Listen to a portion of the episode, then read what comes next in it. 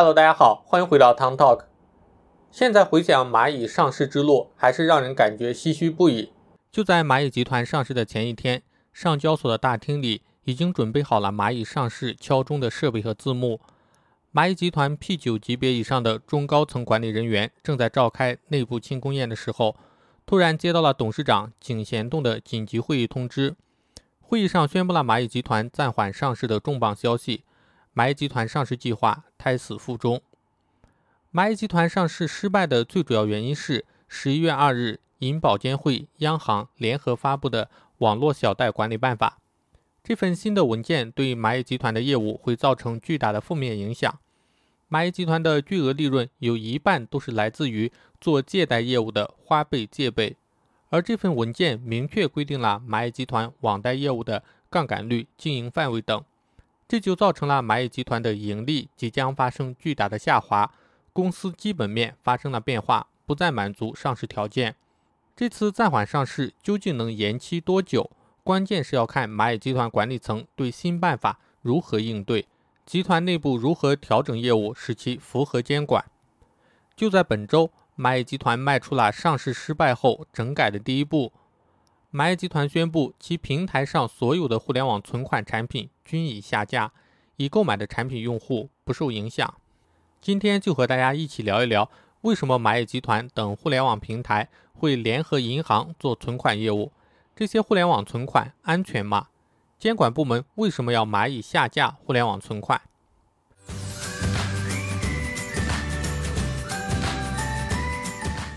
互联网存款是继互联网贷款之后又一股金融科技风潮。互联网存款一般是指银行通过支付宝、微信、京东等第三方互联网金融平台销售存款产品，产品和服务都是由银行提供。网络平台提供存款产品的信息展示和购买接口，通常平台会展示银行的名称、产品期限、起存金额、存款利率、计息规则等信息。这类产品一经推出，就获得了大量的追捧。目前，包括京东金融、支付宝、陆金所在内的十余家互联网平台上都有银行存款在售。这些存款大部分都是以城商行、农商行为主，部分平台还有村镇银行的存款产品。这些银行用尽各种手段，给到客户各种甜头来揽存。总结起来有三种手段：第一是高息诱惑。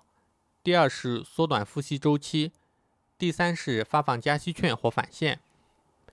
以北京中关村银行的享存 S 三月产品为例，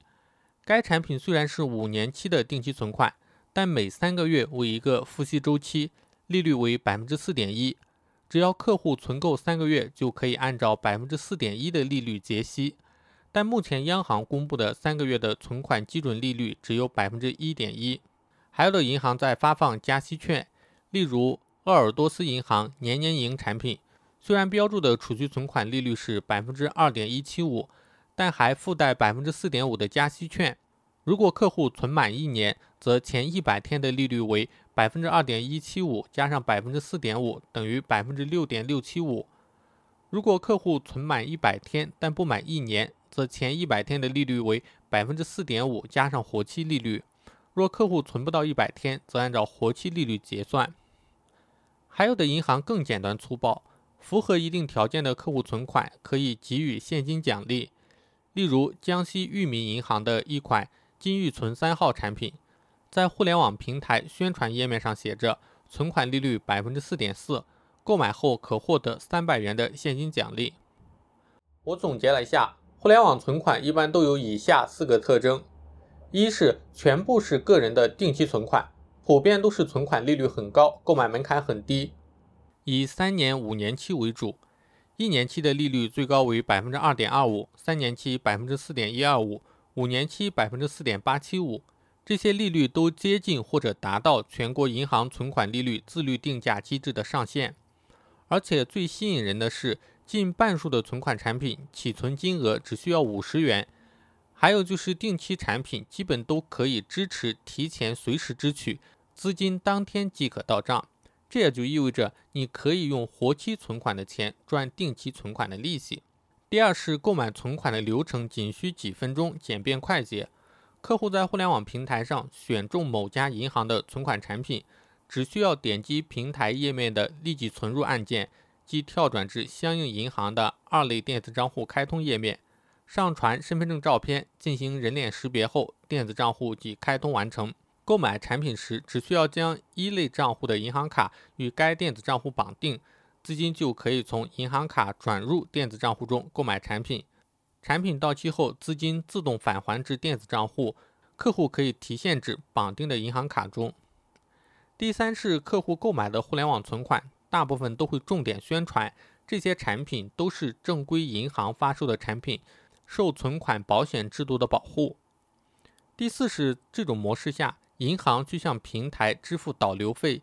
一般银行根据平台日均存款余额的千分之二至千分之三向平台支付手续费，按月或者按季度结算。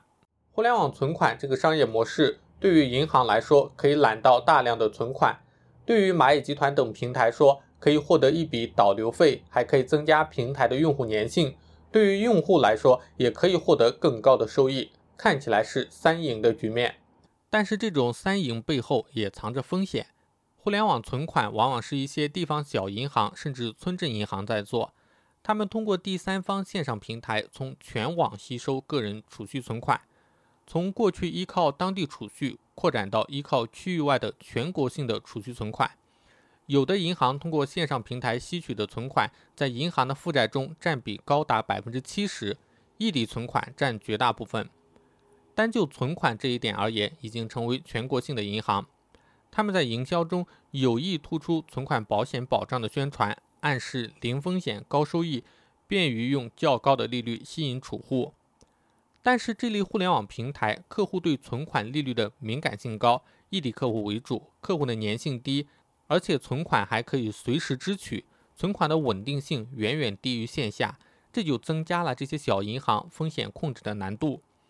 如果市场上出现不利的消息，很可能会引起市场恐慌，出现挤兑，而这种挤兑加上互联网，就容易产生复杂的网络效应和传染性，可能会出现全网挤兑的现象。近些年国际上发生的挤兑事件中，有几起已经由线下的网点挤兑为主，发展为线上挤兑为主。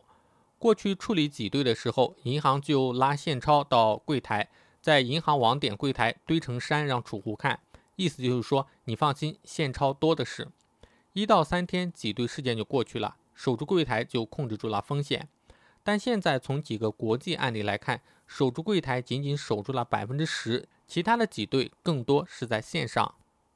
银行系统一旦出现问题，就会造成金融市场动荡。所以从维稳的角度来看，互联网存款这种金融科技的发展。很可能会引发系统性的金融风险，这也就不难明白为何此次蚂蚁集团整改的第一步是下线互联网存款业务。另外，互联网存款对于蚂蚁集团的利润贡献微乎其微，关闭之后也不会有太大的影响。而真正能对蚂蚁伤筋动骨的网贷业务的整改，目前还没有开始，那才是考验蚂蚁的地方。以上就是本期视频的内容，感谢各位花费宝贵的时间观看。喜欢的话，欢迎点赞、订阅、点开小铃铛。我们下期再见。